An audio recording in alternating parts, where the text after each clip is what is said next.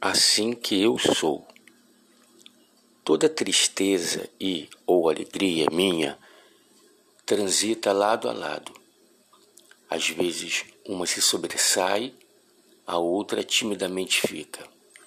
Tanto uma como a outra faz parte da minha alma, da minha vida, cultivada, entretanto, a alegria.